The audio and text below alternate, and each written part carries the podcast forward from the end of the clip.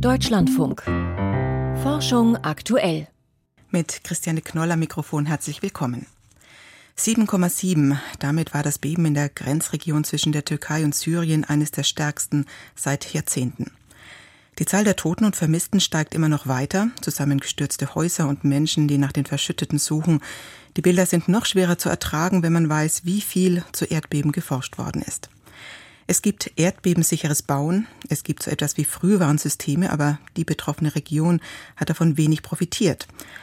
Auch jetzt blicken Fachleute auf dieses Beben, versuchen wieder mehr zu verstehen. Wie das aussieht, darüber habe ich vorhin mit Charlotte Kraftschick vom Deutschen Geoforschungszentrum gesprochen und sie als erstes gefragt, was im Netzwerk eigentlich passiert, wenn wie dieses Mal die Erde mitten in der Nacht bebt. Wir werden tatsächlich geweckt durch sowas. Und zwar dann, wenn wir unser Mobiltelefon, auf dem unser Erdbebenticker läuft, dann auch neben dem Bett liegt. Es ist generell so, dass wir mit dem Geophon-Netzwerk, was wir hier als internationales Netzwerk betreiben im GFZ, dass wir dort online alle Daten weltweit von den Stationen, die wir abfragen, hineinbekommen. Und immer dann, wenn es große Ereignisse gibt, dann kriegen wir eine automatische Mitteilung auf unsere Telefone, so dass wir dann auch nochmal reagieren können, eventuell die Daten nochmal auch per Hand anschauen, gucken, ob Besonderheiten drin sind oder ähnliches. Wie viele Sensoren gibt es denn in der betroffenen Region? Ich kann mir vorstellen, dass die nicht so gut ausgerüstet ist wie andere Erdbebenzonen. Da haben Sie völlig recht. Es gibt in dieser Region von dem, was wir als sagen wir mal internationales Messnetz betreiben, keine Station. Es gibt vielleicht regionale Messnetze, die dann im türkischen Raum seitens der Kolleginnen und Kollegen dort betrieben werden. Aber unsere nächste Station, mit der wir sozusagen das Signal dort empfangen haben ähm, von dem Beben, die steht auf Zypern. Auf Zypern, so weit entfernt. Das ist ja der ja. Rand des äh, Erdbebengebiets jetzt. Mhm. Und daraus können Sie was ableiten? Das, was wir mit den Stationen, die wir in diesem weltweiten Netz angucken, machen können, ist zum einen eine gute Lokalisierung. Also wenn ich wissen möchte, wo genau ähm, das Beben nukleiert ist und entstanden ist, dann brauche ich möglichst viele Stationen, um das gut eingrenzen zu können, den Ort und die Tiefe. Das ist das eine, wofür wir dieses Grobnetz sozusagen nutzen können.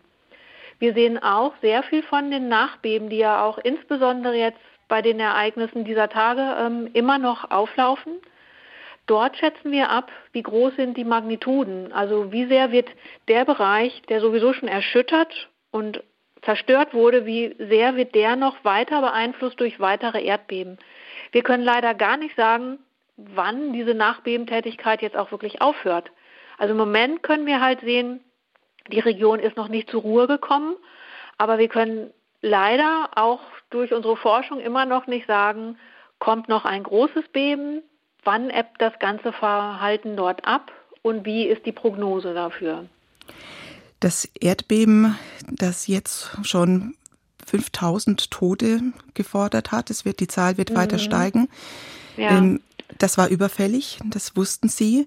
Besonders bedroht ist aber eigentlich eine andere Linie, die nordanatolische Verwerfung, die äh, an Istanbul grenzt. Mhm. Wissen Sie, ob es da irgendwelche Wechselwirkungen gibt? Also kann es sein, dass dieses Beben jetzt auch ähm, das Beben im Norden noch mal wahrscheinlicher macht?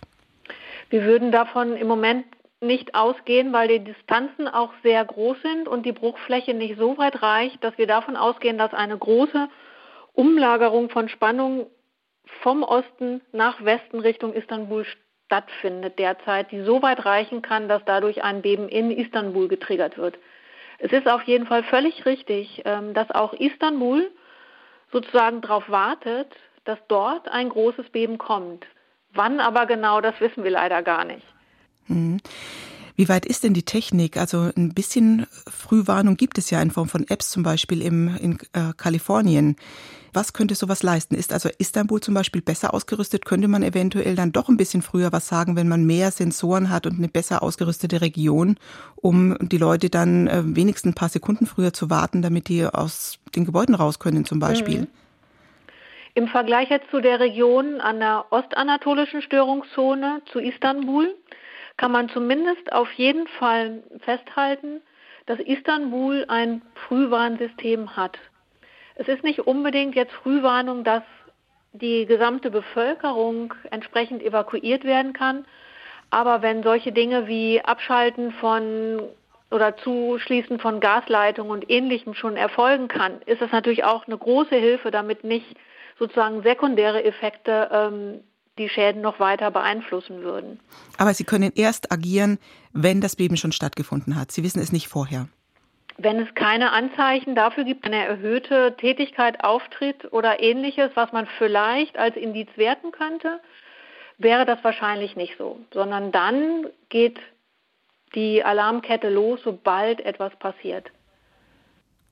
Wie sieht Ihr Tag im Moment aus? Also was machen Sie ganz konkret mit den Daten, die jetzt kontinuierlich einlaufen aus der Region?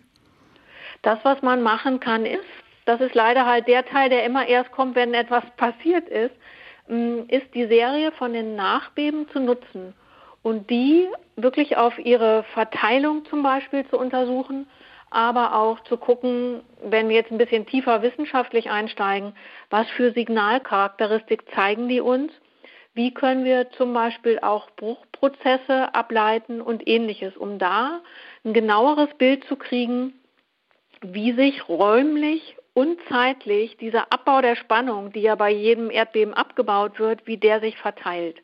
Und daraus versuchen wir dann Modelle zu rechnen, mit denen man dann auch das Verhalten des Untergrundes und die Reaktion auf entsprechende Spannung oder Spannungsabbau ähm, beschreiben kann. Das heißt, es ist sowohl Grundlagenforschung, aber eben auch Forschung für die gesamte Region, um ein bisschen besser in die Zukunft gucken zu können.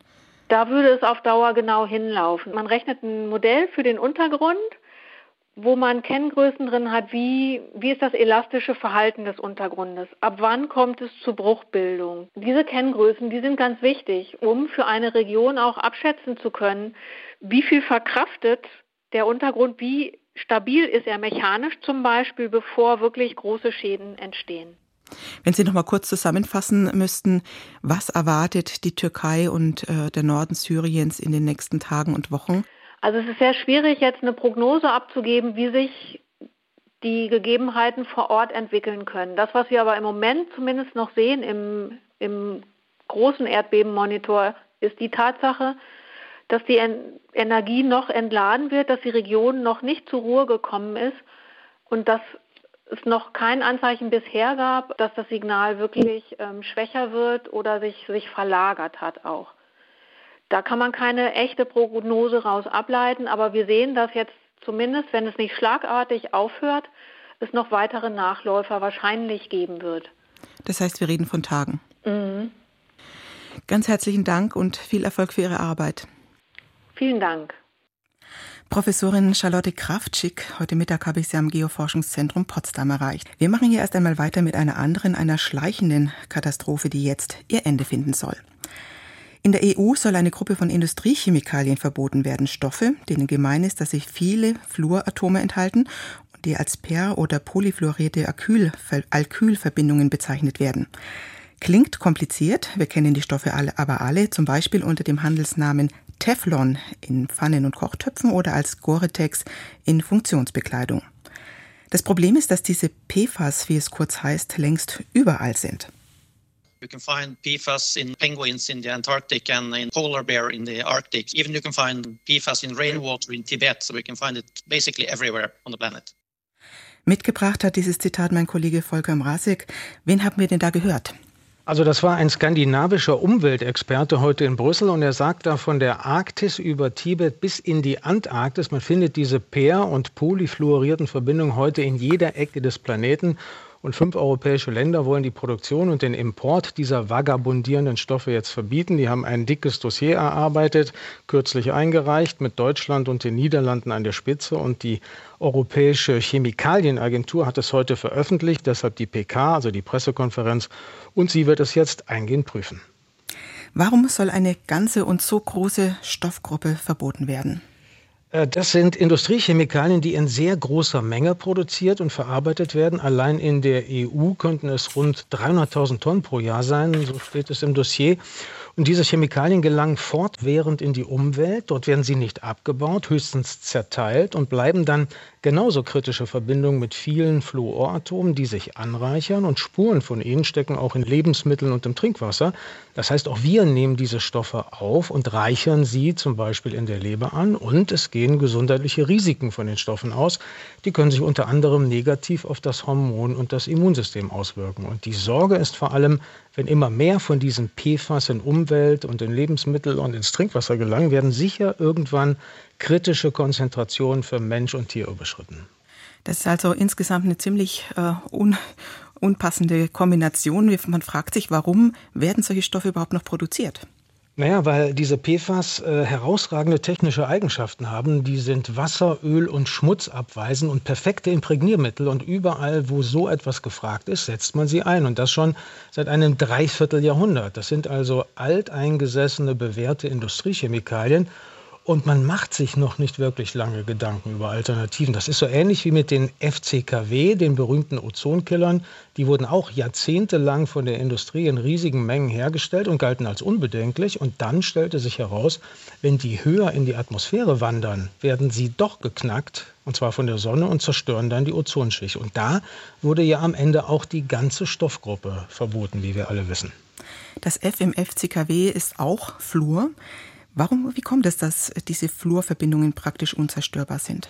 Das liegt an ihrem molekularen Aufbau. Das sind kurz-, mittel- oder langkettige Moleküle aus Kohlenstoff und Fluor und eine Bindung zwischen diesen beiden Atomen, die ist bombenfest. Fluor ist nämlich ein Element ganz weit rechts im Periodensystem in der siebten Hauptgruppe. Es zählt zu den sogenannten Halogenen und die haben eine fast volle äußere Elektronenschale. Und wenn die durch eine chemische Reaktion mit einem anderen Element wie Kohlenstoff, einmal komplett aufgefüllt wird, dann ist diese Bindung praktisch für die Ewigkeit. Und deswegen ja auch der Begriff Forever Chemicals. Damit soll aber jetzt Schluss sein. Was genau ist geplant? Ja, es soll eine Art gestaffeltes Verbot geben, und zwar zunächst einmal für Anwendungen, bei denen es heute schon Alternativen für per- und polyfluorierte Verbindungen gibt. Da sollen die Hersteller 18 Monate Zeit für den Umstieg bekommen. Der zweite Fall, es gibt heute noch keine Alternativen oder sie werden erst entwickelt. Da sollen der Industrie fünf weitere Jahre Zeit für die Umstellung bleiben und im dritten Fall sogar zwölf Jahre, und zwar in Anwendungsfeldern, in denen langwierige Genehmigungsprozesse und Zertifizierung üblich sind. Was sind das für Anwendungsfelder? Wahrscheinlich nicht die Gore-Tex-Jacke. Äh, doch, schnell gehen könnte es zum Beispiel bei Einmal-Trinkbechern, die sind auch mit sowas beschichtet und mit Funktionstextilien. Auf die Trinkbecher, ganz klar, kann man ganz verzichten. Und bei diesen Outdoorjacken und Hosen gibt es heute schon Produkte mit PFAS-freien Membranen. Stattdessen enthalten sie zum Beispiel Polyethylenterphthalat, also PET wie wir es aus Plastikflaschen kennen. Und die Ausnahmefrist von fünf Jahren, die sei für die Lebensmittelindustrie denkbar und für Materialien im Kontakt mit Lebensmitteln, wie heute ein niederländischer Experte sagte, und die zwölf Jahre Übergangszeit vermutlich für Herzschrittmacher oder andere medizinische Implantate zum Beispiel. Heißt es, dass in zwölf Jahren die PFAS vom Tisch sind? Nee, das heißt es nicht. Auf keinen Fall. Die Chemikalienagentur, die EU-Kommission und die Mitgliedsländer, die müssen alle diesen Vorschlag prüfen und am Ende alle grünes Licht geben. Das dauert und man rechnet mit einem Verbot erst in drei oder vier Jahren. Und der Ausstieg aus allen PFAS könnte sich dann sogar bis 2040 hinziehen. Volker Mrazek war das über das geplante Verbot einer Gruppe von Ewigkeitschemikalien. Danke, Volker. Tolle Idee. Was wurde daraus? Man nehme ein Stück Gurke, streue Salz darüber und schon hat man ein winzig kleines Osmosekraftwerk. Das geht natürlich auch in größer, im Mündungsgebiet von Flüssen zum Beispiel, wo Süßwasser auf Salzwasser trifft. Und die Idee hat sogar einen gewissen Charme. Denn im Prinzip lässt sich so klimaneutraler Strom gewinnen, ohne auf Wind und Wetter angewiesen zu sein. Im Laufe der Jahre haben sich an einem Osmosekraftwerk schon verschiedene Akteure versucht, doch alle Prototypen und Testanlagen waren bislang so wenig effizient und damit unwirtschaftlich. Jetzt unternimmt ein Start-up aus Frankreich einen neuen Anlauf und setzt dabei auf Holz. Frank Rotelüschen stellt die Technik vor. Der Fluss wird immer breiter, schließlich mündet er ins offene Meer. Süßwasser trifft auf Salzwasser, für den Physiker Ludovic Bouquet ein spannendes Szenario. So the principle is that you use the difference of salinity between seawater. Man kann den unterschiedlichen Salzgehalt von Meerwasser und Flusswasser nutzen. Dieses Konzentrationsgefälle enthält nämlich eine Menge Energie und die lässt sich in Strom umwandeln. Energie aus dem unterschiedlichen Salzgehalt von Fluss- und Meerwasser gewinnen. Im Prinzip geht das so. Ein Becken ist durch eine Membran in zwei Hälften geteilt, in der einen Salz, in der anderen Süßwasser. Um die unterschiedliche Salzkonzentration zwischen beiden auszugleichen, drängt Süßwasser durch die Membran zum Salzwasser. Daraus resultiert ein Druck und dieser Druck treibt eine Turbine samt Generator an und erzeugt Strom. Auf dem Papier könnten solche Osmosekraftwerke einiges leisten, meint Ludovic Bouquet von der französischen Forschungsorganisation CNRS. Das weltweite Potenzial ist enorm. Als mir das klar wurde, war ich wirklich überrascht. Im Prinzip ließe sich per Osmose genauso viel Strom erzeugen wie mit 1500 bis 2000 Kernreaktoren, also eine Menge. Im Laufe der Zeit versuchten mehrere Projekte, die Technik voranzubringen. Der bis dato ambitionierteste Prototyp vom norwegischen Energiekonzern Statkraft ging 2009 mit einer Leistung von 4 Kilowatt in Betrieb, wurde jedoch wenige Jahre später wieder abgeschaltet. Das Konzept hatte sich schlicht als unwirtschaftlich erwiesen. Statkraft hatte dieselbe Membran verwendet, die normalerweise bei Meerwasserentsalzungsanlagen zum Einsatz kommt. Doch diese Trennfolien sind sehr teuer. Damit ließ sich zwar Energie erzeugen, aber nicht genug, damit sich das lohnt. Doch dann, vor einigen Jahren, entdeckten Bouquet und seine Leute etwas Verblüffendes, einen neuen Osmosemechanismus zu finden im Nanomaßstab. Am Anfang war das ein rein wissenschaftliches Grundlagenprojekt. Mich interessierte, wie Flüssigkeiten durch winzigste Kanäle fließen, wie es sie etwa in unseren Nieren gibt. Und da haben wir festgestellt, dass sich mit bestimmten Materialien aus einem Unterschied im Salzgehalt Strom machen lässt, und zwar effizient. Letztlich entsteht dabei ein elektrisch aufgeladener Wasserstrom, der sich zur Energiegewinnung nutzen lässt. Doch für den praktischen Einsatz waren diese Labormaterialien viel zu teuer, also suchten die Fachleute nach bezahlbaren Stoffen mit Poren, die weder zu groß sind noch zu klein. Fündig wurden sie bei einem klassischen Naturmaterial Holz. It's a purely ecological materials, renewable. Ganz und gar ökologisch und regenerativ, schwärmt Ludovic Bouquet und gründete vor fünf Jahren ein Start-up namens Switch Energy. Es soll das Prinzip zur Serienreife entwickeln, eine holzbasierte Osmosemembran, mit der sich Strom aus dem Rendezvous von Süß- und Salzwasser gewinnen lässt. Uh, das Ziel ist, Ende des Jahres einen Prototyp an der Rhone-Mündung bei Marseille zu installieren, gemeinsam mit einem Wasserkraftunternehmen und dem Energiekonzern EDF. Dieser erste Prototyp wird noch klein sein, nur ein paar Kilowatt Leistung. In ein paar Jahren soll dann eine Anlage mit einem Megawatt folgen. 2024 soll die Massenfertigung der hölzernen Nanomembran hochgefahren werden, um endlich das erste Osmosekraftwerk bauen zu können, das sich wirtschaftlich lohnt. The aim in terms of cost is basically to be the same or less than other renewable energies like uh, wind and photovoltaics. Ein Osmosekraftwerk, dessen Strom nicht teurer oder sogar billiger ist als der aus Windrädern und Solaranlagen. Holz soll der tollen Idee zu mehr Wirtschaftlichkeit verhelfen. Frank Rotelüschen war das auf den Spuren des Osmosekraftwerks. Und wir machen hier weiter mit den Meldungen. Im Studio ist Michael Stang. In der Arktis liegt Müll aus aller Welt. Auch aus Deutschland gelangt Plastik und anderer Abfall in das nördliche Polarmeer. Das berichtet ein Team des Alfred Wegener Instituts im Fachblatt Frontiers in Marine Science.